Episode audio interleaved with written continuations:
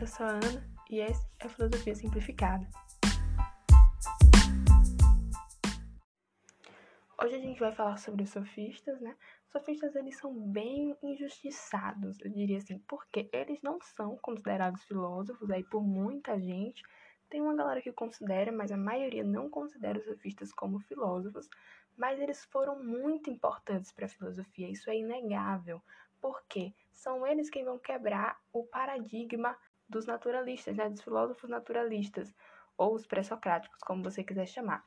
Os sofistas eram pessoas que estavam preocupadas com um negócio chamado arete. Arete, que vem lá né, do, do grego, é algo assim que significa excelência na oratória, na, na forma de você falar, de você convencer as pessoas do que você está falando. Então, os sofistas, eles são uma espécie de advogados, assim, né? Lá em Atenas tinha um, uma praça pública, um lugar que era chamado de Ágora, e as pessoas iam lá para exercer a democracia. Então elas iam, falavam, debatiam, tentavam convencer as outras pessoas que o posicionamento político delas era o certo, era o melhor. Então, os sofistas eram justamente essas pessoas que sabiam falar bem, as pessoas que tinham assim uma oratória boa, que sabiam convencer as outras. E aí, eles muitas vezes, inclusive, cobravam para poder defender a causa de alguém, algum julgamento, algo desse tipo. As pessoas tinham essa necessidade de ir, de falar, né?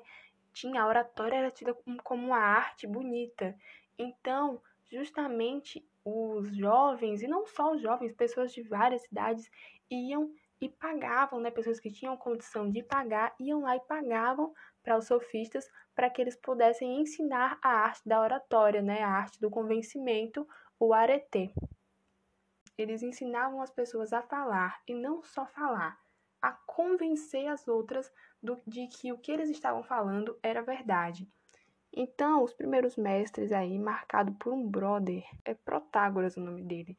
O Protágoras, ele tem uma frase muito bacaninha, que é assim, ó: O homem é a medida de todas as coisas, das coisas que são enquanto são, das coisas que não são enquanto não são. Isso quer dizer que não existe verdade absoluta. O homem é a medida de todas as coisas. Eu sou a medida de todas as coisas individualmente. A verdade, ela é a verdade para mim. Para você é uma verdade completamente diferente, porque o homem individualmente é a medida de todas as coisas, tanto das coisas que são enquanto elas são, das coisas que não são enquanto não são. Ou seja, eu posso ter um conceito de verdade aqui hoje, mas daqui a dois anos esse conceito já mudou completamente. A gente vê muito isso, né? Questões políticas, por exemplo, uma pessoa que é assim, super progressista, aí ela, enfim, vai lá na carreata, né? No, no protesto, não sei o que, Lula livre, porque ela é bem progressista, só que com o decorrer dos anos ela acaba se tornando uma pessoa um pouco mais liberal, um pouco mais conservadora. Já vi muito isso acontecer. Uh, o processo contrário também pode acontecer. Uma pessoa que é mais conservador acabar se tornando um pouco mais liberal, um pouco mais progressista. Então, são processos que acontecem. Muitas vezes, a verdade que ela é absoluta para mim hoje não vai ser amanhã. E você pode pensar, sei lá, como que você pensava cinco anos atrás? Será que todas as coisas que você pensa hoje são iguais ao que você pensava naquela época? Provavelmente não, né? Porque nós vivemos a cada dia experiências novas, nós mudamos. Como já dizia Heráclito, nada permanece parado, meu amor, tudo muda.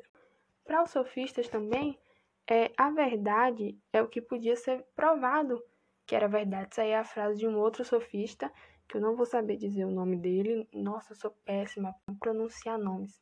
Muitos desses sofistas cobravam muito caro pelos seus ensinamentos. Não eram todos, né? O Protágoras, por exemplo, ele não estipulava um valor próprio. Assim, tipo, você tem que pagar isso aqui. Não, ele dizia que você pagava o quanto você achava que o ensinamento dele valia. Então não tinha esse negócio aí de pagar caro com Protágoras, não. Era o quanto você achasse que valia. Só que existiu, né, pô, a galera aí que cobrava mais carinho aí pra poder ensinar. Isso é uma coisa que vai ser muito criticada pelo Platão, pelo Aristóteles. Só que assim, gente, deixa eu te lembrar um negócio. O Platão e o Aristóteles também, eles eram ricos, gente. Platão nasce rico. Os brother tinham dinheiro. Então, não, não fazia sentido, por exemplo, para o Platão cobrar dos discípulos dele, porque ele não precisava de dinheiro, ele já era rico. A galera lá, os sofistas, não. A galera, o trabalho deles era ensinar. Então, para eles fazia bastante sentido né, você cobrar pelos seus ensinamentos. Assim como hoje em dia a maioria dos profissionais de educação cobram. Tem uma história né, aí uma lenda que diz, né, não se sabe se é verdade, mas diz que teve um brother que ele chamou, reuniu a galera toda, falou assim: "Bora ali na água que a gente vai conversar aqui agora". E ele convenceu todo mundo que o principal culpado da guerra de Troia era a Helena. Ele falou assim: "Não foi a Helena, ela o que seduziu todo mundo, fez não sei o que, a culpada é a Helena". Aí no outro dia, ele chamou todo mundo de novo e convenceu que a Helena era inocente. Então, assim, os brothers tinham isso, entendeu? Eles, muitas vezes, eles mudavam de lado. Eles eram pessoas que não tinham um compromisso com a verdade.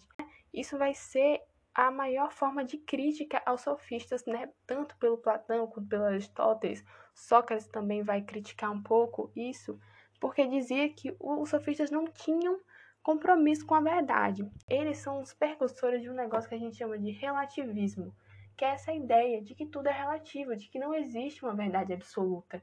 Então, por mais que falassem, ah, eles não têm compromisso, não sei o quê, eles tinham sim um compromisso com a verdade, com a verdade deles. Muita gente também considera como os percussores do niilismo, que é um negócio que vai ficar bastante famoso com o Nietzsche, né? Que é essa ideia de que não existe nada, não existe uma verdade, tudo é tipo, ai, tudo é abstrato, sabe? Pra esses brothers era tipo assim, a maioria dessas pessoas, dessa galera não acreditava em vida após a morte.